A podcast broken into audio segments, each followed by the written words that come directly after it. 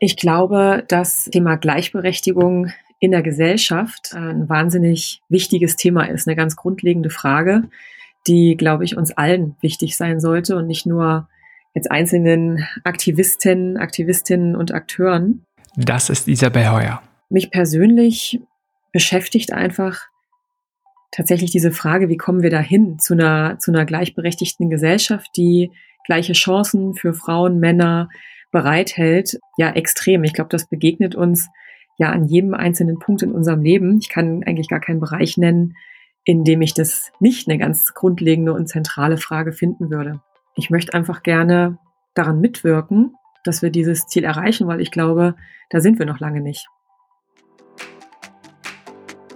Hi, mein Name ist Simon Schubert und du hörst Changemaker, der Podcast mit andersdenkenden Idealisten, Machern sowie Weltveränderern und deren Geschichten, wie sie etwas verändern.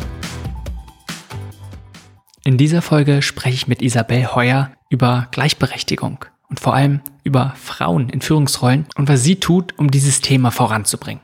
Wer ist Isabel? Ich bin Gründerin und Geschäftsführerin von We Are Panda.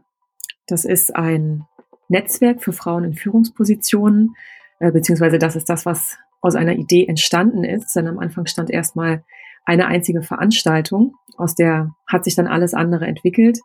Aber Stand heute sind wir ein kleines Team, stehen hinter dem Panda Women Leadership Network und organisieren ähm, eine ganze Reihe von Veranstaltungen, Plattformen von und für Frauen in Führungspositionen. Also dir geht's generell eher um eine gleichberechtigte Gesellschaft oder generell Gleichberechtigung zwischen Männern und Frauen. Und ich nehme mal an, auch natürlich nicht nur zwischen Geschlechtern, sondern ganz allgemein Gleichberechtigung. Genau, also klar ist das Thema viel, viel größer noch. Ähm, wir sind jetzt natürlich an einem sehr grundlegenden Punkt, nämlich der Gleichberechtigung zwischen Männern und Frauen. Und äh, ja, also definitiv, mir geht es da um eine größere Fragestellung. Ich empfinde das, was wir tun, ähm, auch wenn das jetzt einen ganz kleinen Ausschnitt dieses Themas nur adressiert, definitiv als Beitrag zu einer größeren Vision, wenn du so möchtest, von einer wirklich gleichberechtigten Gesellschaft. Hm, ich denke, das Thema ist so relevant. Also erstmal ist es extrem wichtig für eine Gesellschaft, wenn es nun mal eine Gesellschaft ist, in der wir leben wollen, wo Menschen gleichberechtigt miteinander leben, äh, gemeinsam leben. Äh, andererseits, was ich sehr interessant finde und wo ich mir wünsche, dass wir ein bisschen darauf eingehen können, ist, wie du probierst, diese Entwicklung dahin zu deiner Vision ähm, ja, zu begleiten, wie, wie, du probierst, die Sachen so ein bisschen voranzubringen. Mhm. Und lass uns damit starten, Du hast jetzt schon selbst so ein bisschen gesagt, zu einer Vision, ähm, kannst du mal ein Bild malen für mich, wie so deine Vision aussehen würde? Ja, im Prinzip ist das ja eine ganz einfache Vision, nämlich die Vision einer Welt oder einer Gesellschaft, in der die Tatsache, ob man als Frau oder als Mann ähm, auf die Welt kommt, sich eben nicht limitierend auf das eigene Leben auswirkt, sondern beide Männer wie Frauen die gleichen Entfaltungsmöglichkeiten haben und die gleichen Möglichkeiten, die Dinge in ihrem Leben zu erreichen, die sie sich wünschen. Okay, auch wenn es vielleicht sehr selbstverständlich ist und vielleicht eine Frage, die, mh, hm, ja, wie soll ich sagen, vielleicht nicht so schön. Ich riskiere es mal trotzdem auf ein bisschen Unmut vielleicht von dir. Mhm. Warum meinst du, dass es wichtig ist, dass Männer und Frauen die gleichen Rechte haben und dass es nicht in bestimmte Richtungen limitiert ist? äh, wie könnte das nicht wichtig sein? Also ich finde allein schon die Frage interessant, ja. Also wie, ähm, wie könnte das nicht wichtig sein? Also wenn wir sagen, wir haben eine Bevölkerung, die besteht zu gleichen Teilen aus Männern und Frauen, dann wünsche ich mir für alle, dass, ähm, dass sie sich verwirklichen können und, ihr, und das erreichen können in ihrem Leben, was sie möchten. Ähm, und an den Stellen, wo das, wo das limitiert ist durch durch Rollen, die, äh, die weitergegeben werden, einfach durch Begrenzungen, die sich über, weiß ich nicht, Jahrhunderte etabliert haben, kann das ja kein wünschenswerter Zustand sein. Also ich ähm, meine das aus Gründen der, der Fairness, der Gerechtigkeit ähm, und auch der Möglichkeit für alle einfach Potenzial zu entfalten. Ich glaube einfach, dass man auf die Art und Weise hm, mehr, mehr Glück, mehr Erfüllung für einzelne Personen, aber auch mehr erreicht als Gesellschaft ähm, insgesamt. Was ich ganz interessant finde, dass du es von einer Ebene des oder nach der Frage, ob Männer und Frauen die gleichen Fähigkeiten haben und beide Sachen gut können, runterbringst auf ein oder auf eine andere Ebene von, ja, wir sollten alle die gleichen Möglichkeiten haben, uns zu entfalten und unsere Wünsche und vielleicht auch einfach unsere Träume wahr werden zu lassen. Und damit ist die Diskussion, ob, ob zum Beispiel auch gerade Frauen und Männer in den Führungs, ähm, in Führungsrollen, ob die da gleich gut sind, was auch immer das heißt. Und das ist sofort auf eine andere Ebene. Das finde ich sehr, sehr spannend. Gut, aber deine Frage war ja nicht, ob, ähm, ob sozusagen, es ging gar nicht um die Fähigkeiten gerade, sondern es ging ja tatsächlich um die Frage, ähm, warum halte ich das für wichtig, dass Männer und Frauen äh, gleiche, gleiche Rechte haben oder gleichberechtigt sind. Und deshalb hatte ich ja auch sofort mit dieser Gegenfrage geantwortet, wie könnte das denn bitte schön nicht wichtig sein. Also wenn du jetzt auf die Frage nach Fähigkeiten kommst, ähm, sagen, können Männer und Frauen alles gleich gut, gleich schlecht, wie auch immer. Ähm, ja, ich glaube, bin, ich denke nicht, dass Männer und Frauen haargenau alles gleich gut und gleich schlecht können. Aber das ist an meiner, an, das ist für mich an der Stelle nicht die entscheidende Frage. Mir geht's halt tatsächlich darum, ähm, können sich alle gemäß ihrer Fähigkeiten einbringen und dann, dann bin ich wieder bei der persönlichen Ebene, dann eben auch ähm, persönlich entfalten.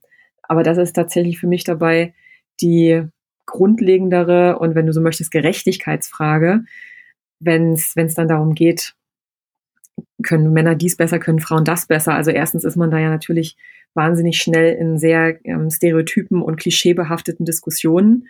Ähm, ich denke, es lassen, lassen sich immer Beispiele dafür finden, dass einzelne Personen ähm, Dinge entweder untypisch gut oder untypisch schlecht können und damit äh, sozusagen ihre den Stereotyp auch verlassen. Ja, das ist ähm, das war jetzt für mich gerade nicht äh, sozusagen die wesentliche Frage, können, können alle alles gleich gut? Sondern die wesentliche Frage ist sozusagen, haben sie grundsätzlich die gleichen Möglichkeiten, sich zu entfalten? Ja, darum, ich finde es mega gut und auch an der Stelle wichtig nochmal betonen, ich bin total bei dir und finde es auch sehr, sehr bin ich einfach dafür, dieses Thema so voranzubringen. Und wenn ich vielleicht so ein bisschen kritische Fragen wie diese Stelle oder auch mal andere ähm, oder ein bisschen provozierende eher, heißt es nicht, dass ich ähm, eine andere Meinung bin. Nur so für, für nebenbei, für dich auch. Ich meine, das soll ja auch ein interessantes Gespräch sein. Ähm, genau. Und das ist ja auch total legitim, solche Fragen in den Raum zu stellen. Also von daher alles gut. Warum ist das Thema für dich so relevant? Bist du damit selbst in Berührung gekommen? Also hast du vielleicht selbst diese Einschränkungen erlebt schon oder einfach durch anderen Erfahrungen? Wie bist du dazu gekommen?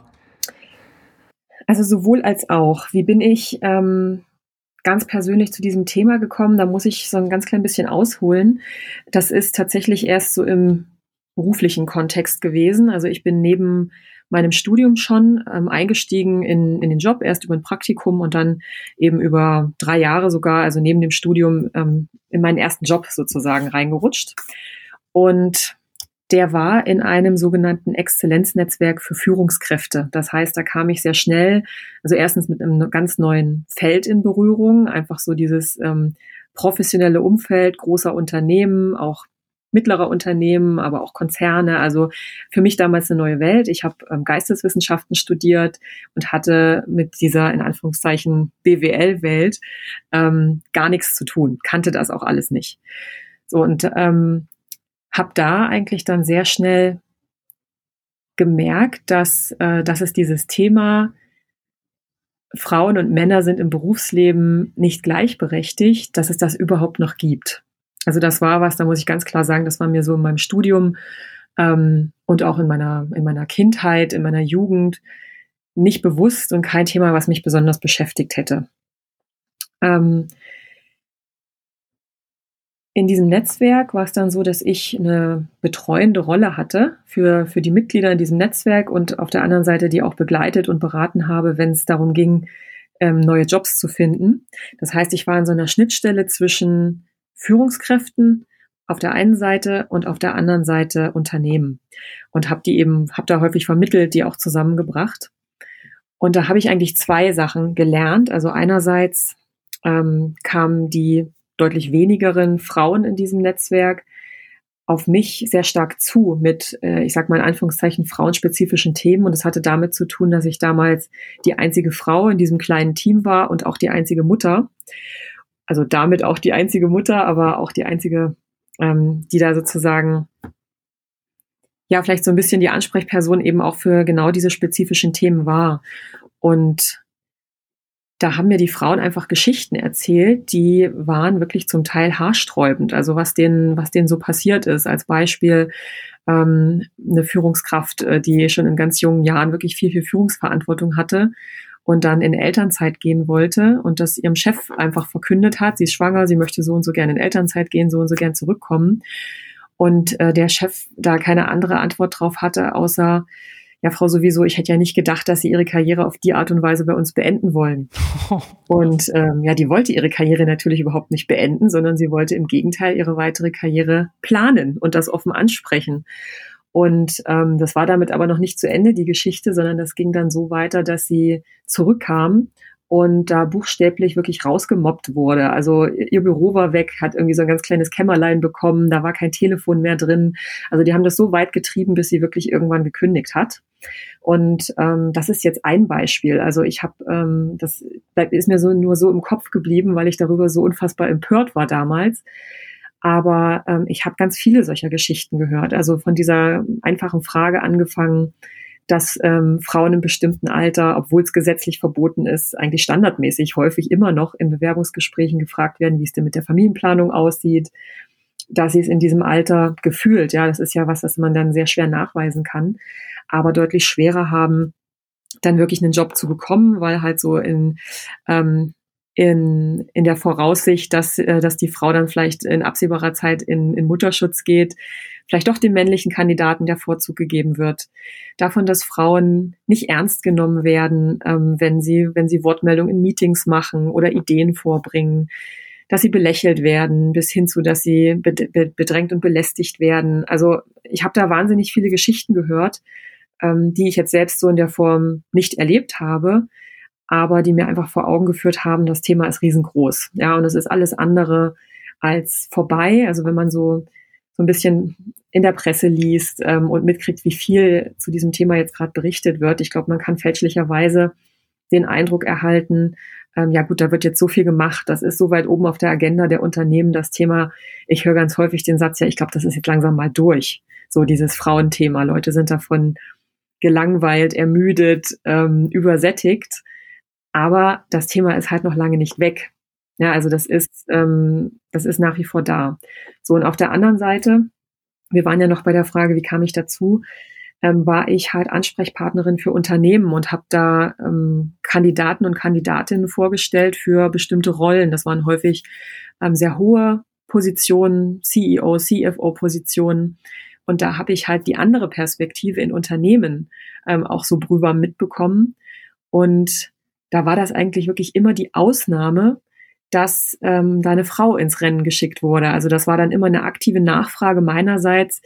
Ähm, ich würde Ihnen gerne eine weibliche Kandidatin vorstellen, ähm, weil ich gemerkt habe, das kam da überhaupt nicht vor, dieses Szenario. Und dann kam, war im Prinzip auch immer so die Antwort, äh, ja, also ja, ja klar, Sie können uns da schon eine weibliche Kandidatin vorstellen, vorausgesetzt, die ist halt flexibel und kriegt das mit der Familie hin und so weiter. Also so Sachen, die wurden, wenn es um, um männliche Kandidaten ging, niemals thematisiert.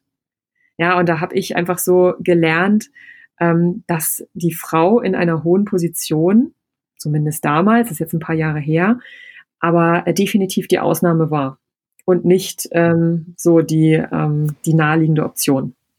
Okay, manche Sachen, also gerade Geschichten, die erzählt das ja schon extrem krass und ich kann mir vorstellen, leider nicht die absolute Ausnahme, sondern es kommt häufiger vor, als man so denkt, wie du es auch schon gesagt hast.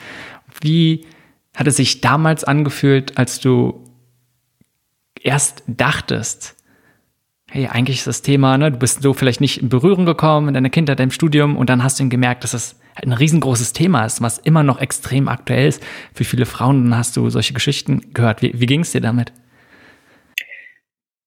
Ja, ich war davon ehrlich ähm, erschüttert und empört oft. Also ähm, erstens war das wie so ein, das hält übrigens bis heute an, also wie so ein langsames Augenöffnen, ähm, dass wenn man einmal ein gewisses Bewusstsein hat, hey, da gibt's ein Thema, dass einem dann natürlich immer mehr Dinge auffallen, ähm, die, die damit zu tun haben. Ja, also ähm, als Beispiel, also meine Kinder heute, die beschweren sich ganz häufig darüber, dass ich ähm, von diesem Thema halt kaum lassen kann, sondern alle Nasen lang, äh, ob das in irgendwelchen Filmen ist, also ganz schlimm sind ja irgendwie so amerikanische Komödien oder Zeitungsberichte, ähm, Nachrichten, wo es irgendwie um aktuelle Studien geht. Also dass ich natürlich äh, ganz häufig darauf gestoßen werde und mir denke, ach Mist, das ist irgendwie jetzt schon wieder sowas, ähm, wo wir keinen Schritt weiter sind. Beispiel, es gab von einer, von einer Zeit, ähm, vielleicht ein paar Monate her, eine Studie,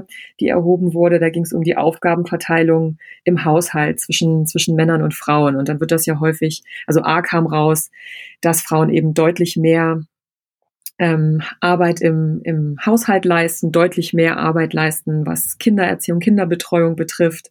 Also dass das alles nach wie vor im Prinzip typisch klassisch weibliche Aufgaben sind, auch heute in unserer Gesellschaft noch. Also dass das nach wie vor ähm, Themen sind, die nicht gut gelöst sind.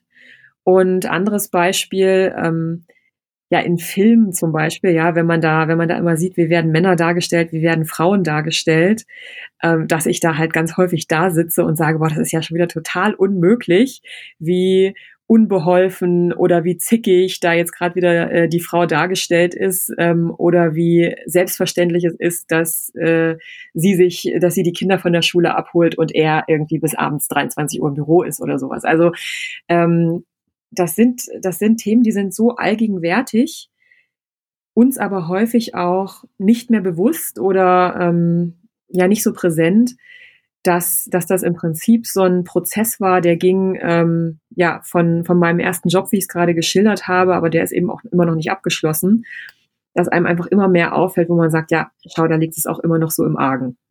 So, wie geht's mir damit? Ähm, ja, das beschäftigt mich persönlich wirklich sehr, weil ich, ähm, weil ich halt, wie ich schon gesagt habe, ich halte das für so grundsätzlich, ähm, das Thema.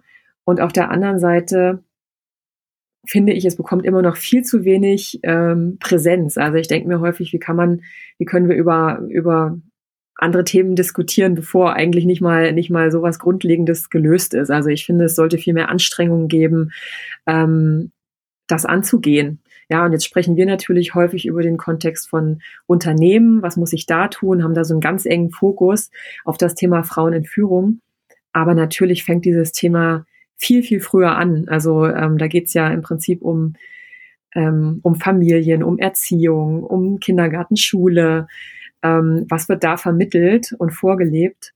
Und wie wirkt sich das dann wiederum später aus? Und da sind wir dann eben durchaus sehr schnell von einem sehr grundlegenden Thema wie Aufgabenteilung in der Partnerschaft, Kindererziehung, Bildung bei Frauen in Führung, weil all die Punkte ähm, sind damit halt direkt verbunden. Damit, ob sich, ob sich Frauen bestimmte Dinge zutrauen, ähm, ob sie ihnen von Männern zugetraut werden und damit eben auch, ob Unternehmen, die ja auch aus Menschen bestehen, da einen gleichberechtigten Zugang haben. Also von daher, ich hole so weit aus, weil ich einfach glaube, dass das ein Thema ist, das wahnsinnig komplex ist und ähm, wo wir an ganz, ganz vielen Stellen Stellschrauben drehen müssen, ähm, um an, an ganz be bestimmten Punkten dann wiederum eben ganz konkret in Unternehmen zum Beispiel eine Veränderung zu bewirken. Hm, ich finde es ganz wichtiges Thema, was du gerade gesagt hast, dass wenn es darum geht, so einen relativ spezifisches Thema wie Frauen- und Führungsrollen, wenn man das positiv beeinflussen möchte, da sich da etwas voranbringen möchte, macht es Sinn, so ein Thema auch ganzheitlich zu betrachten. Und was du wirklich ja ausführlich gezeigt hast, ist, wie extrem komplex es ist und auch einfach mit dem Bild unserer Gesellschaft, welche, welches Frauenbild, welches Männerbild wir haben und welche typischen Rollen es dort gibt, ähm, wie das einfach einen enormen Einfluss darauf haben, wie Männer dann halt mit Frauen umgehen oder auch generell Frauen mit Männern, aber auch was sich Frauen natürlich selbst zutrauen und vielleicht auch, was sie für Träume haben und sie überhaupt sagen, was sie für Wünsche haben. Darum denke ich, das ist ein ganz, ganz wichtiger Punkt. Wenn es um diese Debatte geht, Frauen in Führungsrollen, ich glaube, da hörst du ja sehr, sehr viel und da hörst du auch um, viele unschöne Meinungen warum das keine gute Idee ist oder vielleicht auch, ähm, ich sag mal sowas wie Ausreden, warum es ist, wie es ist. Oder mögliche, ich nenne jetzt mal noch Erklärungsversuche. Was ist denn so ein, zwei Sachen, die dich am meisten aufregen oder vielleicht so ein bisschen verzweifeln lassen in dieser ganzen Diskussion Frauen-Führungsrollen?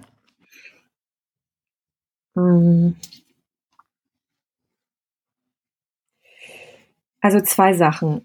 Ähm, einmal natürlich diese Ausrede, wir finden keine Frauen für bestimmte Rollen. Also das ist ja jetzt gerade ganz aktuell, ähm, ist ja dieser, dieser Vorstoß ähm, der Familienministerin, die ähm, die Beteiligung von Frauen in Vorständen, also das, ähm, das Gesetz für die gleichberechtigte Teilhabe von Frauen und Männern in Führungspositionen, wie das so schön heißt, auszuweiten äh, auf mehr Unternehmen und eben auf die Frage, ob ähm, ab äh, in Vorständen ab vier Personen eben mindestens eine Frau vorgeschrieben sein sollte. Da gibt es ja gerade eine riesengroße Debatte. Gerade dieser Tage liest man wahnsinnig viel dazu, ähm, pro, contra, ganz klare Positionierungen dafür, ganz klare dagegen. Und da ist ja ein Argument ganz häufig, ja, es gibt, es gibt diese Frauen nicht ähm, auf diesem Level und wir finden die nicht. Das ist was, ähm, daran glaube ich einfach nicht. Also ich, ähm, ich glaube, dass, dass es für die wenigen Positionen, die das letztendlich betrifft, ähm, die auf solchem Top-Level sind, dass es da die Kandidatinnen genauso gibt äh, wie die Kandidaten. Also es ist ohne Frage, dass es bestimmte Bereiche gibt, in denen natürlich schon die Grundgesamtheit an Frauen viel, viel kleiner ist, wenn wir an sehr, sehr technische Bereiche denken und so weiter. Äh, nichtsdestotrotz glaube ich, dass das einfach eine, ein Abwehrreflex ist, weil das natürlich Aufwand bedeutet, ähm, weil das unbequem ist, sich da zu hinterfragen, Strukturen zu verändern, ähm, auch die eigene Kultur zu hinterfragen. Aber ich glaube einfach nicht, dass es diese Frauen nicht gibt, die diese Position ausfüllen können. Das ist was, das, das ärgert mich einfach, ähm, weil, weil ich glaube, dass es tatsächlich, ja, das äh, soll das Ganze einfach, das Thema einfach abwehren und, und verhindern, dass ähm, auf Unternehmen da größere Anstrengungen hinzukommen, äh, was sicherlich der Fall ist. Das ist so ein Thema. Ist jetzt sehr speziell sozusagen. Da sind wir, reden wir jetzt wieder über ähm, Top-Management-Positionen, die natürlich äh, ja gerechnet jetzt oder im Vergleich zu der gesamten Bevölkerung und der gesamten arbeitenden Bevölkerung einen verschwindend geringen Anteil nur betreffen. Aber ich glaube, es ist deshalb wichtig, darüber zu sprechen, weil das natürlich ähm, eine Signalwirkung hat. Also die Signalwirkung, die wir jetzt aktuell haben mit Vorständen in großen Unternehmen, die je nach Erhebung zwischen sieben und zehn Prozent Frauen haben, also in aller Regel über 90 Prozent Männer, die ist natürlich, ähm, ja, das bedeutet, dass Frauen es in diese hohen Levels einfach nicht schaffen. Ja, aus welchen Gründen auch immer. Aber das ist, ähm, das ist die Signalwirkung, die davon ausgeht die geht an die Gesellschaft insgesamt aus. Jetzt kann man fragen, wie viele Leute interessieren sich dafür überhaupt. Aber diese Signalwirkung geht natürlich auch an die Mitarbeiterinnen und Mitarbeiter in den Unternehmen aus, dass man sagt, als Frau, okay, bis hierhin kannst du kommen, aber da oben, da spielst du einfach nicht mit. Und das ist halt die Frage, ob das ähm, was ist, was, was ich mag es gar nicht den Begriff zeitgemäß, ich fand das noch nie zeitgemäß, aber was ähm, ein wünschenswertes Signal ist. Also ich glaube definitiv nicht. Und als zweiten Punkt, ähm, was mich echt schier in den Wahnsinn treibt, ist so, ja, das ist so ein bisschen dieses Henne-Ei-Problem, dass man sagt, Frauen kommen nicht in Führung. Wenn man dann aber fragt, ähm, warum ist denn das so, dann sind wir halt ganz, ganz schnell wiederum bei der Frage der Aufgabenverteilung in der Gesellschaft oder auch ganz konkret in der Partnerschaft. Weil in dem Moment, wo die Rollen so verteilt sind, wie sie aktuell verteilt sind, und das ist eben nach wie vor so, dass Frauen deutlich mehr Anteil an der sogenannten Care-Arbeit übernehmen. Das heißt, deutlich mehr Zeit in, in Familie. Und es müssen ja gar nicht immer Kinder sein. Man ist da immer sehr schnell bei einer Verengung auf diese Debatte, hat man, hat man Kinder oder nicht. Ähm, da geht es ja auch um Pflege von Angehörigen, weiß ich nicht, überhaupt ehrenamtliches Engagement, soziale Kontakte. Also das ist ja durchaus ein bisschen größer, das Thema. Aber solange es so aufgeteilt ist, dass Frauen von diesen Aufgaben deutlich mehr übernehmen, ähm, deutlich eher gesehen werden als diejenigen, die lange Elternzeit nehmen, dadurch lange ausfallen, dann nur in Teilzeit zurückgehen und so weiter und das alles auf Männer eben nicht zutrifft, wird man dieses Problem, dass, ähm, dass Frauen da an irgendeinem Punkt in ihrer Laufbahn nicht weiterkommen, eben nicht lösen können. Und, äh, und ich sage deshalb Henne-Ei, weil das eine ist die Auswirkung. Man sieht, Männer machen irgendwie leichter ihre Laufbahn oder ihre Karriere im Unternehmen. Frauen werden irgendwann abgehängt. Jetzt mal sehr überspitzt. Das trifft natürlich nicht auf jede einzelne Person zu, aber in Summe. Ja, das wird man, man wird dieses Symptom nicht wegkurieren können oder man kann daran nicht arbeiten, vernünftig, wenn man eben an der anderen Stelle da nicht andere Voraussetzungen für schafft. Ja, so als Beispiel häufig diskutiert ist ja das Thema Elternzeit, ähm, wo es jetzt so ist, dass eben Männer viel häufiger Elternzeit nehmen als noch von der Zeit, keine Frage. Häufig sind es halt dann diese zwei Monate, ähm, die dann dazu führen, dass man insgesamt als Paar eben zwei Monate mehr Elterngeld bekommt, äh, wo sich Paare eben dann darauf einigen und sagen, okay, die Frau bleibt zwölf Monate zu Hause, der Mann zwei.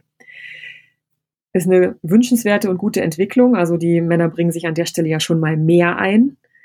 Äh, nichtsdestotrotz ist sozusagen der, der Rückschritt, den man in der Laufbahn macht, der potenzielle Ausfall einer Person für den Arbeitgeber, all das ist weiterhin auf Seiten der Frauen. Und ähm, wenn man da nicht zu einer gleichberechtigten Aufteilung kommt, dass man sagt, ähm, Väter und Mütter übernehmen da den gleichen Anteil und Männer fallen genauso potenziell für sechs Monate oder auch ein Jahr aus, wenn sie Väter werden, wie das Mütter tun. Ähm, solange wird man das eben nicht angehen können, das Thema wirklich. Hm, und an den paar Punkten, glaube ich, die du gesagt hast, merkt man schon, wie extrem komplex die Thematik ist und wie es vor allem, ich kann nicht mir vorstellen, nicht so einfach ist zu sagen, hey, das ist jetzt die Lösung sondern ja, es ist halt von Fall zu Fall so, so schwierig und da auch gute Rahmenbedingungen zu schaffen, stelle ich mir unglaublich schwer vor. Aber ja, darum ist es auch so wichtig, überhaupt erstmal darüber zu reden. Und ich glaube, dass vielen Menschen das immer mehr bewusst wird. Und ich denke vor allem auch Männer. Ich kann mir einfach vorstellen, vielen Frauen ähm, spätestens aus eigener Erfahrung aber auch so einfach deutlich sensibler für die Thematik sind ähm, als viele Männer. Ich würde mir wünschen, und da lass uns mal ein bisschen dazu übergehen, ähm, was ihr bei Panda macht. Und vielleicht kannst du ganz kurz sagen, hm, ja, was genau macht ihr bei Panda? Und vielleicht so die offensichtliche Frage auch nochmal, ja, warum der Name Panda? Ah ja. Mhm. ähm, ja, der Name ist ja eigentlich sehr, sehr naheliegend. Denn äh, Frauen und Pandas, die haben ja eins gemeinsam. Und äh, das ist nicht, dass sie äh, dick und flauschig sind oder so, sondern das ist, dass sie sehr selten sind. Ja, also ähm, Frauen in Führungspositionen als seltene Spezies, von der wir mehr wollen. Das ist der Hintergrund hinter dem Namen Panda. Und äh, zweiter positiver Effekt ist, dass es einfach einen sehr hohen Wiedererkennungswert hat. Also dass in der Vielzahl von Initiativen, die sich mit Frauen im Beruf, Frauen in Führung beschäftigen, ähm, die dann häufig Namen haben, weiß ich nicht, Female Leadership, Gender, irgendwas, ähm, dass sich da Panda im Prinzip ziemlich gut abhebt und auch im Gedächtnis bleibt. Also das war so der positive Nebeneffekt dieses Namens, den wir nicht kalkuliert hatten, der ähm, sich aber einstellt, wie wir jetzt, wie wir jetzt gelernt haben. Voll gut. Und äh, was genau machen wir da? Ähm, also wir bieten Veranstaltungen für Frauen in Führung, also das mit dem mit der ganz klaren Zielgruppe motivierte, ambitionierte, sehr gut qualifizierte Frauen, die schon jetzt in Führungsrollen sind oder sich dorthin entwickeln wollen. Das ist unsere Zielgruppe. Die bringen wir auf Veranstaltungen zusammen. Da steht ganz klar im Fokus Vernetzung. Na klar, also das ist äh, natürlich immer das, was sozusagen über allem steht, was wir tun. Also Frauen in Kontakt untereinander bringen, ähm, dann ist das Thema Austausch wahnsinnig wichtig. Also die Frauen, die zu unseren Veranstaltungen kommen, die suchen einen Austausch auf Augenhöhe mit anderen Frauen, die ähnliche Herausforderungen haben. Also das durchaus branchenübergreifend. Das ist total bunt. Was sie aber eben eint, ist dieses, ähm, dieses Interesse am Thema Führung. Also wo wirklich ganz konkret Fragen diskutiert werden können. Ich stehe vor einer neuen Führungsrolle ähm, da wächst mein Team jetzt um so und so viele Personen. Wie bist du damit umgegangen? Wie hast du das gemacht? Oder wie organisierst du dich zu dem und dem Thema? Also das, ähm, dieses Thema Austausch ist dabei sehr wichtig. Und das Thema persönliche Weiterentwicklung. Also wie ähm, entwickle ich mich als Mensch, als äh, Führungspersönlichkeit weiter? Wie komme ich auch weiter und wie können wir uns dabei gegenseitig unterstützen? Hm. Also ihr gebt, probiert potenzielle oder auch momentan schon Frauen in Führungsrollen zu, zu fördern in ihrer Karriere, in ihrer Laufbahn, indem ihr einerseits auf persönlicher Ebene also die persönliche Entwicklung fördert, gleichzeitig das Netzwerken, also einfach den Austausch mit anderen Führungspersonen, sonst kann ich mir auch vorstellen, mit, ja, aus anderen Branchen einfach irgendwie relevante Personen. Warum genau das? Weil wenn ich mir jetzt vorstelle und dann nochmal zu diesem Punkt zurück, wo du gesagt hast, ihr habt so die erste, du bist auf das Thema aufmerksam geworden, du hast gemerkt, wie extrem relevant es ist, vielleicht auch wie komplex es ist, einfach auch, ja, und wichtig. Hast dann gesagt, du hast die erste Veranstaltung gemacht und daraus hat sich dann immer weiterentwickelt. Warum, wenn du dieses Problem siehst, warum legst du den Fokus auf solche Veranstaltungen, warum auf persönliche Weiterentwicklung und aufs Netzwerk? Ich kann mir vorstellen, dass es auch noch andere Möglichkeiten geben würde. Warum genau das? Mhm. Ich mache noch mal einmal einen ganz kleinen Nachtrag zu dem von vorher. Ähm, was wir nämlich auch noch machen, beziehungsweise was Panda auch noch ist, ist natürlich, es hat sich daraus einfach ein Netzwerk entwickelt. Und das war ehrlicherweise gar nicht die Gründungsidee sozusagen, sondern die Idee war damals wirklich, wir machen jetzt mal ein Format, bei dem wir diese Frauen ansprechen und sie zusammenbringen was dann geschehen ist, ist, dass die, die ersten 100 Frauen, 2013 war das, dann irgendwie auf uns zugekommen sind und gesagt haben, boah, jetzt habe ich hier 99 andere spannende Frauen kennengelernt. Wie kann ich die denn mal wiedersehen? Bietet ihr da noch was an?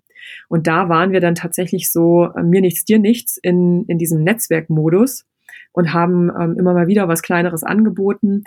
Ähm, und dann hat sich das aber bis heute so entwickelt, dass wir Stand heute über diese verschiedenen Veranstaltungen, aber auch über direkte Bewerbungen für das Netzwerk 1700 Frauen im Netzwerk haben und mittlerweile wirklich das Netzwerk als solches ganz stark im Mittelpunkt dessen steht, was wir tun. Also die Plattform, von der ich sprach für Frauen, das sind eben nicht nur diese Veranstaltungen, sondern da gibt es mittlerweile auch eine eigene Netzwerkplattform, ähm, Online-Community für diese 1700 Frauen und eben auch eine ganze Reihe an äh, kleineren Netzwerkevents in allen möglichen Städten, kleinere Formate, wo wir immer wieder Gelegenheit schaffen, sich wiederzusehen. Also das ist das, wo wir, wo wir heute stehen. Und ähm, deine Frage war jetzt, warum genau das? Warum Veranstaltung? Warum Netzwerk? Also stimmt natürlich, es gäbe äh, wahrscheinlich unzählige andere Möglichkeiten, das Thema zu adressieren. Das hat natürlich einerseits mit der Vorgeschichte zu tun. Ich hatte schon gesagt, äh, mein Mitgründer und ich wir kommen beide aus diesem Netzwerkkontext und ähm, waren im Prinzip, äh, waren schon vorher selbst Teil eines solchen Netzwerks und haben mitbekommen, was das auch für, was das für eine Kraft hat, wie viel daraus entstehen kann, wie da eins zum anderen kommt immer wieder. Das heißt, das war natürlich unser erster Ansatzpunkt zu sagen, bei dem, was wir jetzt planen, bei dieser Veranstaltung zunächst mal nur, gehen wir ganz stark auch über unsere Netzwerke. Das heißt, das war unser erster Ansatzpunkt zu sagen, hey, wir machen das, könnte das nicht spannend sein für dich selbst, gerichtet an die Frauen oder kennst du Frauen, für die das interessant sein könnte? Also ich glaube, nur so ist es uns auch gelungen, im ersten Jahr wirklich über 300 Bewerbungen für die Veranstaltung zu bekommen und eben auch über 100 Frauen zusammenzubringen. Hätten wir diese Netzwerke nicht gehabt, wäre das vielleicht äh, komplett im Sande verlaufen. Also das war, ähm, das war im Prinzip wirklich so der, die Voraussetzung, kann ich, äh, kann ich sagen, dass das überhaupt funktioniert hat. Dann haben wir, äh, dann haben wir bei dem, bei dem ersten Event einfach gemerkt, was da für eine Atmosphäre, für eine Wahnsinnsenergie entsteht, wenn man so viele Frauen zusammenbringt. Ja, also ähm, dadurch, dass das Thema sehr klar fokussiert war auf, hier geht es um Frauen in Führung. Das bedeutet, um Frauen, die sich weiterentwickeln wollen, die Austausch suchen, hat das ähm, einfach wunderbar funktioniert, dass die, dass diese Frauen so schnell und so tief miteinander in Austausch gekommen sind, dass das einfach eine ganz besondere Energie mit sich gebracht hat. Also wo am Ende des Tages wirklich alle sehr, sehr beflügelt, beschwingt. Also das galt auch für uns selbst. Ja, ich meine, wir waren natürlich wahnsinnig aufgeregt vor der Veranstaltung. Wird das alles so laufen? Funktioniert das? Wird das überhaupt angenommen? Wie finden die Leute das? Und ähm, wir sind dann halt alle aus diesem Tag total beschwingt rausgegangen und waren so voller Motivation zu schauen, ja, was passiert jetzt als nächstes? Wie machen wir an dem Thema eigentlich weiter? Und ähm, also das ist im Prinzip so die Antwort auf die Frage, warum wir diese Events so weiterentwickelt haben. Es ist ja jetzt so, dass wir das nicht mehr nur einmal im Jahr machen, sondern sechsmal im Jahr ähm, wirklich große Veranstaltungen und sich eigentlich bewahrheitet hat, dass es wirklich immer wieder gelingt, diese Atmosphäre und diese Energie da zu erzeugen. Mhm. Was ich mega gut finde, was du gesagt hast, ist einerseits dieser Punkt, dass man sich gar nicht mal so einen Plan machen muss, genau wissen muss, was man macht, sondern hey, man, man probiert was aus und dann hört man auf Feedback. So wie du es auch gesagt hast. Vielleicht war gar nicht eure Idee von Anfang an ein Netzwerk zu machen, aber danach haben euch andere danach gefragt. Und dann weißt du, dass dort was gebraucht wird, ein Bedarf ist. Und dann kann man das machen. Genau, wonach Leute einfragen. Das ist, denke ich, ein ganz, ganz wichtiger und guter Punkt. Mhm. Und so entwickelt sich das im Prinzip bis heute weiter. Ja, also sowohl das Veranstaltungsformat als solches ähm, hat sich weiterentwickelt. Die Felder, die wir damit adressieren, haben sich weiterentwickelt. Also wir gucken heute, dass wir im Prinzip genau die Felder ansprechen, in denen das Thema Frauen in Führung halt wirklich auch ein Thema ist. Ja, das sind vor allem sehr technische, sehr digitale Felder. Ähm, dieses Jahr gehen wir aber auch das, das zum ersten Mal das Feld Healthcare zum Beispiel an. Also wir gucken eigentlich so von Jahr zu Jahr und lassen uns auch inspirieren durch die Impulse aus unserem Netzwerk mittlerweile, weil das ist einfach eine sehr aktive Community und da kommen im Zweifelsfall einfach Leute auch mit Ideen auf uns zu. Ja, die sagen, ich fand das Event super, aber ich finde, das müsste es auch in meinem Feld geben. Ähm, ich bin Juristin. Ja, so ist äh, zum Beispiel unser, unser Format speziell für Juristinnen zum Beispiel entstanden. Also ähm, das entwickelt sich immer weiter. Und, äh, und du sagtest gerade, man, man spürt, dass es den Bedarf gibt. Und so war das eben auch. Also ich habe bis heute so das Gefühl, der Bedarf, ähm, sich für diese Plattform von und für Frauen in Führung, der ist nach wie vor riesengroß. Also wir, wir hinterfragen das äh, natürlich regelmäßig selbst und werden das auch immer wieder gefragt. Ähm, angesprochen auf unsere, auf unsere Mission, die man auch auf der Homepage findet, dass wir sagen, okay, 50 Prozent Frauen in Führung, das ist eigentlich das Ziel, auf das wir hinarbeiten. Dann kriegen wir häufig die kritische Frage, ja, warum macht ihr dann ein Netzwerk nur für Frauen? Also das kann ja nicht der Weg sein, sich zu separieren und dann äh, bleiben ja die Frauen wieder außen vor. Wäre es nicht viel schlauer, die Männer mit ins Boot zu holen und wäre das nicht auch total notwendig? Und darüber machen wir uns selbst natürlich auch sehr viele Gedanken und das ist auch ein, ein absolut valider Punkt. Nichtsdestotrotz kriegen wir einfach mit, Stand heute, es gibt diesen Bedarf noch. Ja, und es gibt, ähm, es gibt wirklich den Wunsch nach Austausch, ähm, unter Frauen. Und dann antworte ich eigentlich auf diesen Einwand auch häufig, die Frauen sind ja nicht bei uns im Netzwerk gefangen und dürfen dann nie mehr raus, sondern die kommen halt einmal im Monat, einmal im Jahr, wie auch immer, je nachdem, wie intensiv sie das nutzen, zu so einem Event unter Frauen zusammen und nutzen das natürlich komplementär zu allen anderen Kontexten, in denen sie sich bewegen und die dann auch äh, natürlich gemischt sind und sich nicht allein auf Frauen fokussieren.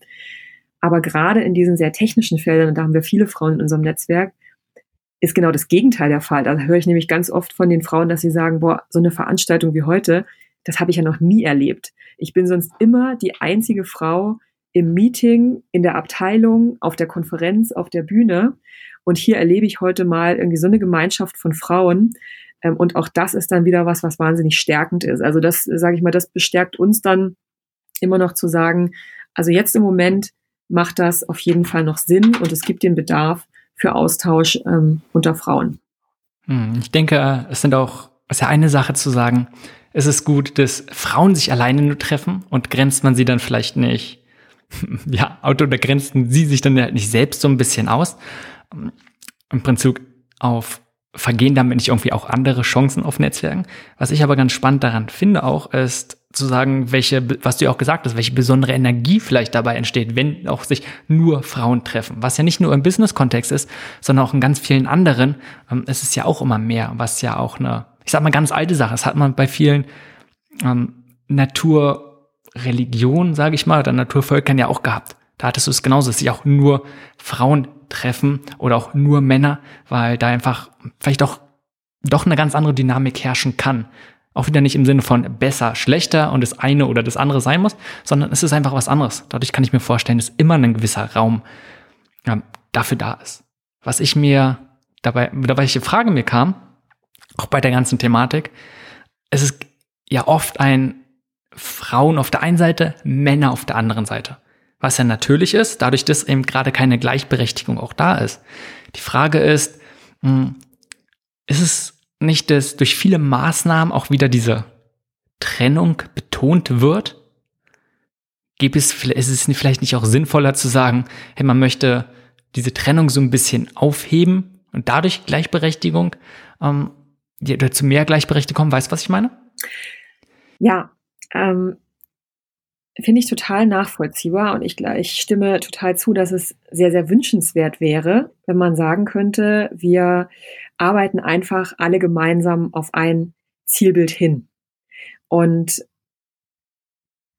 also ohne Frage wäre das besser. Es wäre auch besser, wenn sich dieses Thema ähm, im Laufe der letzten, was weiß ich, 100 Jahre seit Frauen wählen dürfen, irgendwie von selbst gelöst hätte, wie ja auch häufig immer noch, ähm, sage ich mal, in den Raum gestellt wird. Also es ist ja, ist ja eine häufige Kritik oder ähm, es gibt viele Stimmen, die sagen, dieses Thema, das löst sich einfach von selbst.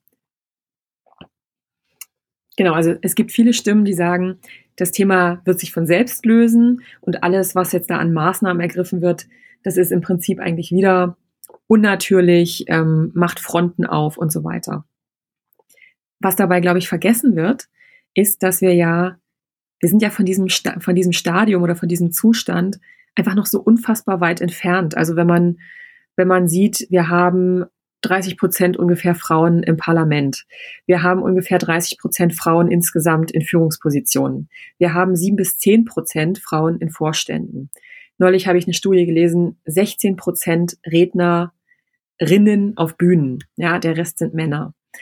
Ähm, also dieses Argument, ähm, die Maßnahmen, die jetzt dazu dienen sollen, dass Frauen da aufschließen können, die würden auf der anderen Seite wieder nur spalten oder ähm, Männer diskriminieren oder sowas. Die lassen aus meiner Sicht außer Acht, dass ja erstmal ein gewisses, ein gewisser Anteil geschaffen werden muss.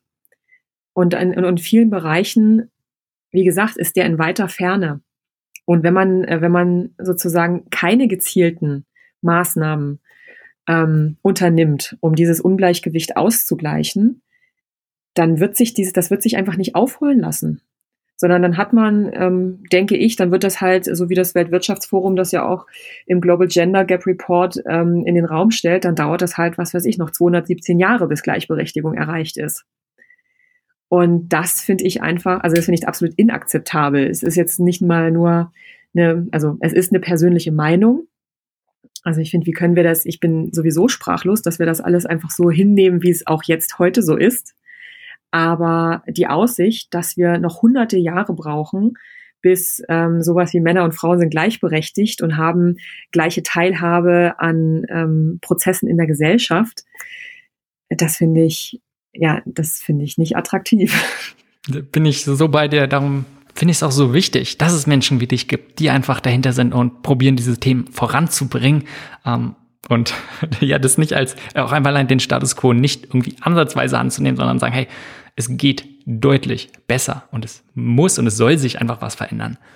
Wenn du mal so zurückblickst auf deine Erfahrung bis jetzt, vielleicht seitdem du Panda angefangen hast, ähm, so die letzten Jahre, was war denn einer deiner größten Aha-Momente beziehungsweise so wichtigsten Erfahrungen oder irgendwie Erkenntnisse?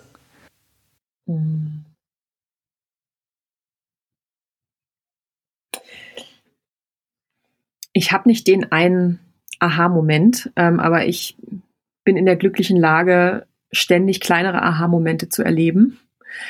Und ich glaube, ich kann das so zusammenfassen. Das Aha-Erlebnis, dass man selbst wirklich was bewirken kann. Das ist eins, das kann ich nicht an einer speziellen Situation festmachen, aber das habe ich immer wieder. Ähm, als Beispiel, also das ist jetzt wirklich auf, auf, auf der individuellen Ebene, wir treffen eine Panda-Teilnehmerin nach einer Zeit wieder ähm, auf einer Veranstaltung auf der Tanzfläche und ähm, kommen kurz so ins Gespräch, kennen uns und die sagt irgendwann, bleibt so stehen und strahlt so von innen heraus und sagt, Panda hat mein Leben verändert. Ja, die hat ähm, sozusagen, die ist aus der Veranstaltung rausgegangen, hat eine Idee verwirklicht, die sie schon ganz lange hatte, hat gesagt, sie war einfach so bestärkt von, ähm, von dem Zuspruch der anderen Frauen an dem Tag, den sie die Idee irgendwie beim Abendessen vorgestellt hat, dass sie das direkt verwirklicht hat. Und, ähm, und dann hat das irgendwie so eine Entwicklung losgetreten. Die ist heute eine ganz, eine ziemlich bekannte Gründerin, so in der deutschen Gründerinnenlandschaft, ähm, dass da immer mehr draus entstanden ist. Und und das hat sie genauso, also ich dürfte sie, glaube ich, damit auch zitieren, auch wenn ich jetzt hier keinen Namen nenne, aber das hat sie halt genauso gesagt. Und da haben, das war nicht nur ich, sondern mein Mitgründer und ich, ähm, da hat es uns echt die Gänsehaut über den Rücken getrieben, ähm, zu, zu sehen, das, was wir tun, das bewirkt was für die Menschen, für die wir es tun. Und ähm, solche, solche Äußerungen und solches Wahnsinnsfeedback, das bekommen wir halt wirklich oft. Also dass, ähm, dass Frauen zu uns kommen und uns erzählen, was denen wirklich die Teilnahme ganz konkret an einem Event gebracht hat, wie sie das in ihrem Leben persönlich vorangebracht hat. Also so diese, dieses Aha-Erlebnis, das, was wir tun, hat eine Relevanz und eine Wirkung ähm, für, für die Menschen und auch für das Thema. Ich denke, das ist so, so wichtig. Auch da finde ich, darum finde ich super, dass du es hervorhebst, ähm, dass man immer wieder probiert, so kleiner ich nenne es mal auch Erfolgserlebnisse bekommt. Einerseits, damit man langfristig motiviert bleibt. Es ist natürlich einfach elementar zu sehen, hey, ja, es funktioniert. Andererseits merkt man dadurch oder man bekommt einfach Feedback, dass man auf dem richtigen Weg ist. Weil wenn man nie Feedback bekommt, dass irgendwas funktioniert, nicht mal im kleinsten, ja, dann macht man vielleicht auch irgendwann was Falsches. Und dann ist die Strategie, die man momentan verfolgt oder momentan die Taktik, vielleicht nicht das Beste, um die große Vision irgendwie langfristig mal zu erreichen. Genau, also es ist natürlich auch ein Punkt, ähm, sage ich mal, der persönlichen Motivation. Also wenn man irgendwie so eine, so eine kleine Firma aufbaut, ähm, dann merkt man natürlich auch irgendwann, also so diese, diese Energie, die man hat, wenn man was Neues anstößt und ähm, so dieser Idealismus, den man damit reinbringt und sagt, ich mache das aus genau dem Grund, ich möchte an dem und dem Punkt was verändern, der geht nicht verloren, aber der wird natürlich so ein bisschen überlagert oder überschattet von den Dingen, die man einfach dann äh, operativ, administrativ irgendwann einfach zu tun hat. Ja, und deshalb ist, sind solche Rückmeldungen für, für, die, für die persönliche Motivation. Also mache ich eigentlich noch das Richtige? Ähm, zahlt das überhaupt ein auf das, was wir wollen? Dafür ist das unfassbar wichtig. Also und dafür ja, lebe ich und arbeite ich irgendwie auch so ein Stück. Also wenn man an unsere Veranstaltungen denkt, das ist für das ganze Team wirklich immer irre anstrengend, ähm, sowas, sowas zu organisieren. Da geht viel Kraft rein. Und am Ende eines solchen Tages ist man irgendwie auch einfach so ein bisschen ausgelaugt. Und da pusht einen das dann halt richtig, wenn, wenn die Frauen auf uns zukommen und uns einfach die Rückmeldung geben, hey, das war ein toller Tag und es hat mich wirklich weitergebracht. Und ähm, ja, das, das gibt einem selbst halt auch sehr, sehr viel Energie. Also ich bin dafür super dankbar, dass ich so ein Umfeld habe, wo ich solche tollen, motivierenden Rückmeldungen bekomme. Ja, also es gibt natürlich auch Aha-Erlebnisse, ähm, die nicht jetzt ausschließlich positiv sind. Und das ist jetzt, glaube ich, auch kein einzelnes Aha-Erlebnis, sondern eher so eine Erkenntnis. Es klang vorhin schon an, das Thema, an dem wir arbeiten, ist wahnsinnig komplex. Und mit einzelnen äh, Maßnahmen oder ganz und gar so einzelnen Events, Veranstaltungen ähm, ist mir völlig klar, ähm, ja, da setzen wir Impulse, aber da, da lösen wir natürlich nicht diese großen Fragen, die da dahinter stehen. Ja, wenn wir jetzt an Unternehmen denken und wir hatten jetzt schon einige Beispiele genannt, ähm, wo es darum geht, wie, wie kriegt man das wirklich hin, dass äh, Väter und Mütter gleichberechtigt sind im Unternehmen, dass man Frauen in Führungsrollen hat und so weiter. Da stecken halt ähm, zum Teil jahrzehntelang gewachsene Unternehmensstrukturen, eingeschliffene Prozesse, eine gewisse gewachsene Kultur. Das alles steht da dahinter und das muss sich dafür ändern. Und das sind unfassbar anstrengende, ähm, große Herausforderungen. Und diese Erkenntnis, die ich dabei habe, ist ähm, tatsächlich, das sind teilweise wirklich mini kleine Schritte, die, äh, die da im Prinzip schon als Erfolge zu werten sind, die ähm, auf dieses größere Ziel hinführen. Aber das ist halt absolut nichts, was irgendwie leicht wäre, von allein passieren würde, irgendwie mit so einem Fingerschnippen über Nacht geschieht. Also ich so ein bisschen die, diesen Optimismus äh, zu sagen, ja, da können wir jetzt mit einem großen Ruck äh, sehr schnell Veränderungen bewirken. den habe ich da durchaus schon so ein bisschen eingebüßt oder sag mal, einem, der hat einem Realismus Platz gemacht, dass das einfach Dinge sind, die brauchen äh, tatsächlich Zeit und die gehen auch nicht ohne Widerstände, sondern die sind schwer. Hm, ich finde es klar, finde ich unglaublich toll, was du sagst. Einerseits, gerade wenn es so riesengroße Themen sind und die auch komplex sind, dass dann jeder kleine Schritt trotzdem zählt. Er ist einfach genauso wichtig und ja, so oft ist es dann vielleicht einfach mit, dass man mit dem richtigen Mindset rangeht. Dass man nicht sagt, von heute auf morgen verändert man alles und vor allem nicht sofort, sondern ja, ein kleiner Schritt ist auch schon sehr, sehr wertvoll. Andererseits, wenn es so komplexe Themen sind, ähm, was du gerade beschreibst, ist ja eher eine sehr systemische Herangehensweise.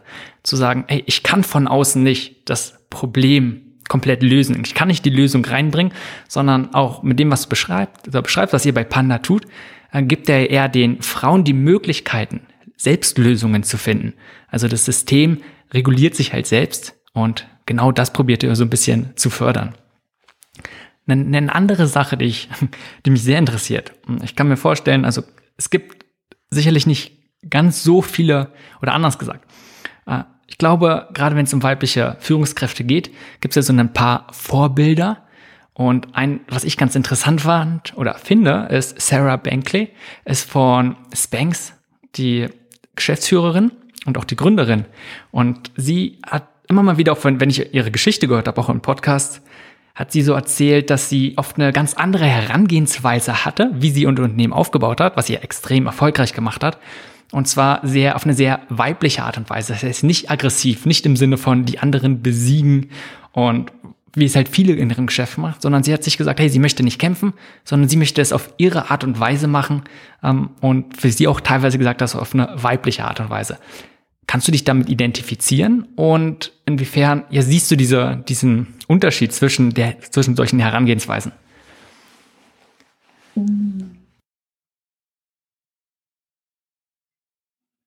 Also ich kann mich sehr damit identifizieren zu sagen, ich möchte es gerne auf meine eigene Art und Weise tun. Ähm, in meinem Fall ist das dann logischerweise auch eine weibliche, aber ich bin gar nicht so sehr auf der, ähm, auf der Seite zu sagen, das ist jetzt die weibliche und das ist die männliche Herangehensweise. Also ich glaube, es gibt ähm, ja so viele Herangehensweisen, wie es, wie es Menschen gibt. Und sicherlich äh, zeichnen sich dann Männer und Frauen vielleicht durch unterschiedliche Dinge aus. Aber wo, wo ich mehr Verbindung sehe oder wo ich mich mehr mit identifizieren kann, ist wirklich das, ich möchte es gerne auf meine eigene Weise machen und äh, definieren, was zum Beispiel für mich ähm, ein guter Umgang ist ähm, in Form von Kooperationen, guter Umgang ist mit, mit Partnern und Kunden, ähm, wie ich gerne führen möchte, was davon mein Verständnis ist, wie ich mein Team aufbauen möchte, was wir dort für eine Kommunikation und Kultur pflegen. Also all solche Fragen, die, glaube ich, sehr persönlich und individuell sind. Das ist was, was ich definitiv auch versuche, ähm, ja, auf meine Art und Weise zu, zu machen und zu prägen. Ja, bis hin zu ähm, tatsächlich irgendwie so ein bisschen die Scheuklappen sich aufzusetzen ähm, und zu sagen, ja, mag ja sein, dass es irgendwie andere ähm, Philosophien gibt, die vielleicht erfolgreicher sind wirtschaftlich oder mehr Aufmerksamkeit generieren ähm, oder wie auch immer. Aber das passt halt nicht zu mir. Und, ähm, und dann sozusagen so den eigenen Weg zu finden, ähm, wie man ja das, äh, das klar das Geschäft irgendwie aufbaut, das Thema vorantreibt und sich selbst dabei treu bleibt. Das ist was, was mir extrem wichtig ist. Und ja, und ähm, um trotzdem nochmal zu dem sozusagen ähm, männliche Stärken, weibliche Stärken zurückzukommen. Wir haben ja das Glück, wir sind ja ein Mann-Frau-Gründungsduo. Und tatsächlich, ähm, auch wenn ich immer vermeiden möchte, über Klischees zu sprechen oder in Klischees zu sprechen, ähm, treffen die natürlich auch auf uns äh, insofern so ein Stück weit zu, dass ähm, dass wir da sehr typisch einfach agieren. Ja, also Beispiel mein Mitgründer Stuart, der ähm, ist so eine Ideenmaschine und hat äh, ständig wahnsinnig viele kreative Ideen, von denen er dann auch immer extrem überzeugt ist und da super dahinter steht. Und äh, wenn er sozusagen zum Schluss gekommen ist, das ist jetzt genau die richtige Idee, dann lässt er da auch keinen Widerspruch gelten und verkauft die und, über, und vertritt die ganz überzeugt und so weiter. Ich auf der anderen Seite ähm, ich habe auch viele Ideen, aber ich hinterfrage das einfach so viel stärker und zweifle da einfach so viel stärker dran. Ähm, und wenn ich das zwei, drei Leuten erzähle und die sagen alle, nee, das finde ich jetzt irgendwie nicht so gut, dann bringt mich das irgendwie eher ins Zweifeln und er sagt, ja, okay, dann haben die halt die Idee noch nicht kapiert, so nach dem Motto, oder kann ich ja nichts dafür, wenn die nicht sehen, wie toll das ist. So, und, ähm, und das in Kombination, also ich bin dann wiederum sehr genau, habe einen sehr, sehr hohen Anspruch daran, dass, äh, dass Dinge einfach gut ausgearbeitet sind und so weiter. Er bringt Dinge viel schneller auf die Straße. Also wir sind äh, wirklich, finde ich, ein sehr, sehr gutes Beispiel dafür, wie sich das halt perfekt ergänzen kann. Weil ähm, ich glaube, nur er allein hätte mehr Schnellschüsse, die nachher dann doch nichts werden.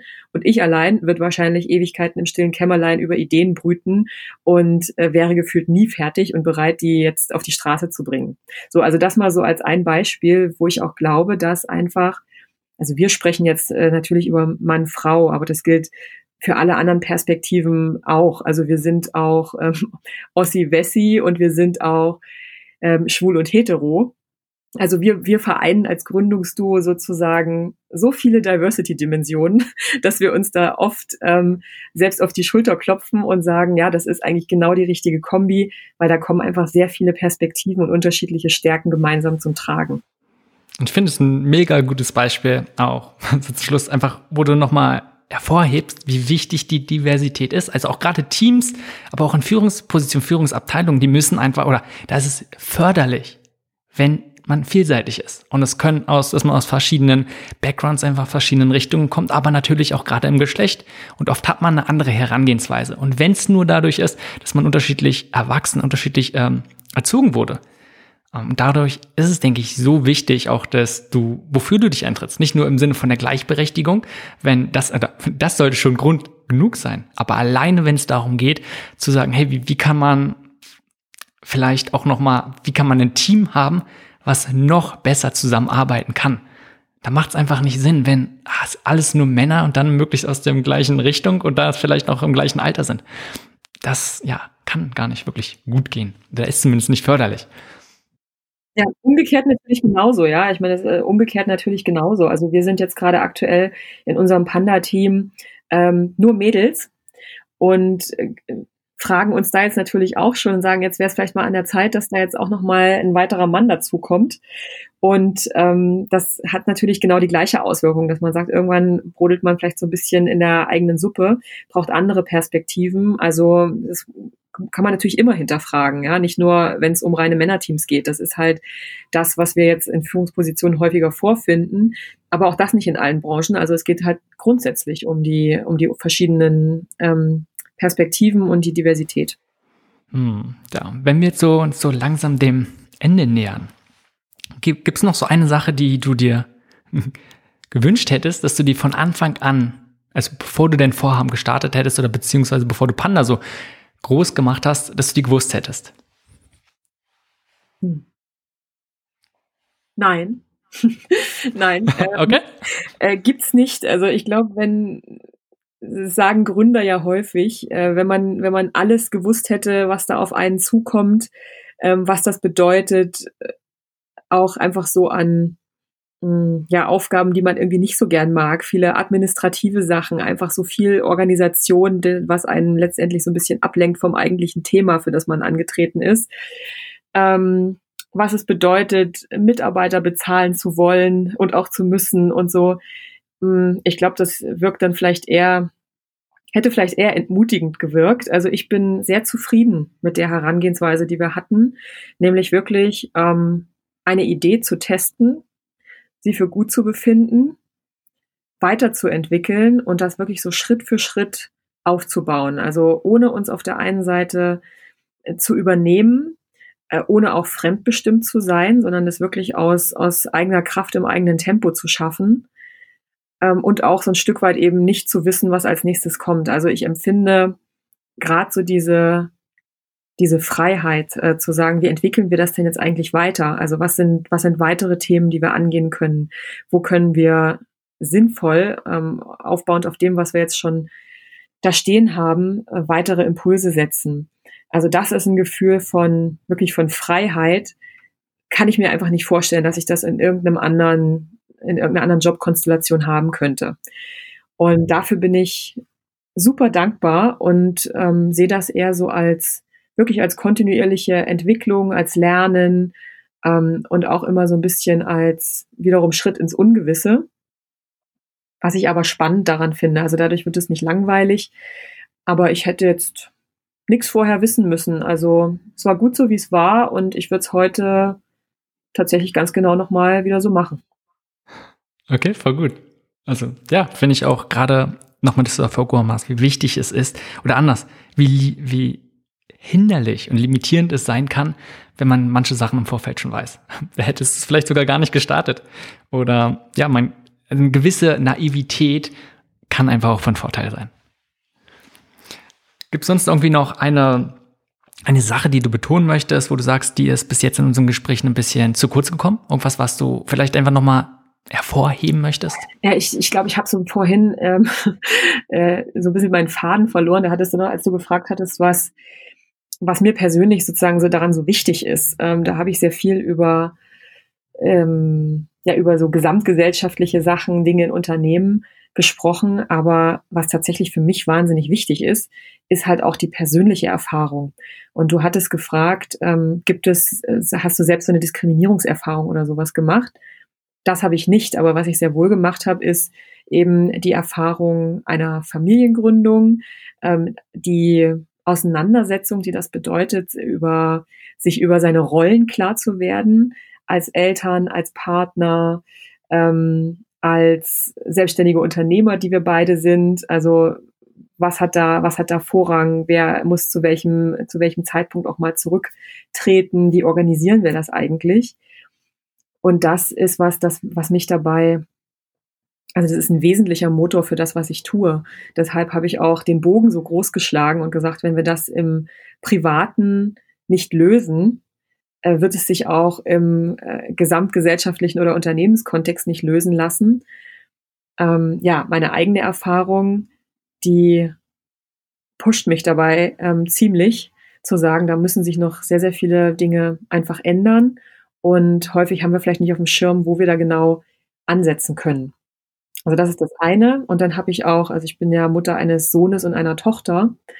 Und tatsächlich äh, spornt es mich extrem an, zu sagen, ich möchte eigentlich mit dem, was ich tue, einen Beitrag dazu leisten, dass die beiden äh, in ihrem beruflichen Umfeld sich mit bestimmten Themen nicht mehr so stark auseinandersetzen müssen.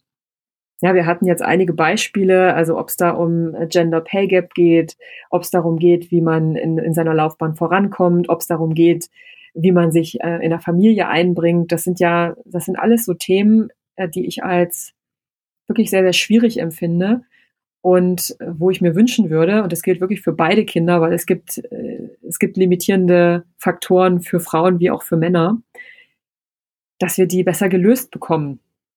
Und je näher das rückt, also mein Sohn, der ist quasi schon in diese Welt eingetreten, der ist 19, meine Tochter ist 16, die hat noch ein bisschen Zeit. Aber das treibt mich sehr, sehr an dabei. Ja, finde ich einen sehr, sehr guten Schlusswort und finde ich auch eine super Motivation. Auch, dass man sagt, oder vielleicht, dass man es schafft, Sachen zu finden, die auf verschiedenen Ebenen sind. Weißt du, etwas, was dich persönlich berührt. Andererseits, dass du etwas hast, wo du sagst, das wünschst du dir generell, ganz allgemein für die Mitmenschen, für die Gesellschaft. Ähm, kann ich mir vorstellen, dass wenn du, wenn man so Themen hat, die einen motivieren auf diesen unterschiedlichen Ebenen, dass es einfach nochmal deutlich kraftvoller ist. Mhm.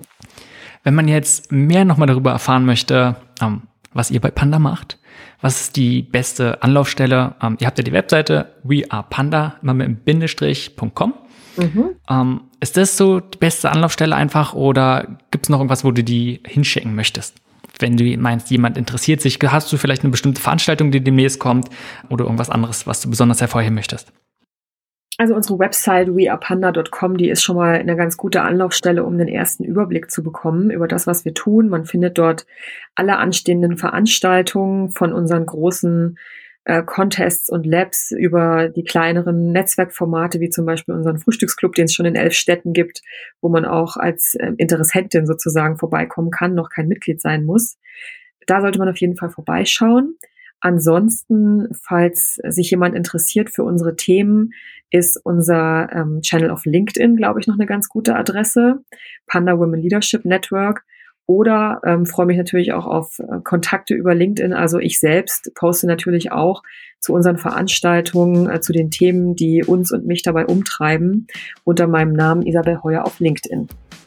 Also Isabel, dann vielen Dank für das Gespräch. Danke, dass du dir Zeit genommen hast und vor allem vielen Dank auch für eure Arbeit. Ich denke, es ist ein extrem wichtiges Thema und ja, da gibt es leider noch jede Menge zu tun, aber super, dass du es einfach voranbringst. Sehr, sehr gerne. Danke dir. Das war Changemaker.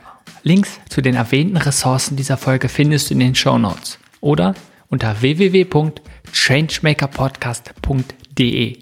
Falls du diesen Podcast noch nicht abonniert hast, hole dies jetzt unbedingt nach, damit du keine Folge verpasst. Bis zur nächsten Folge.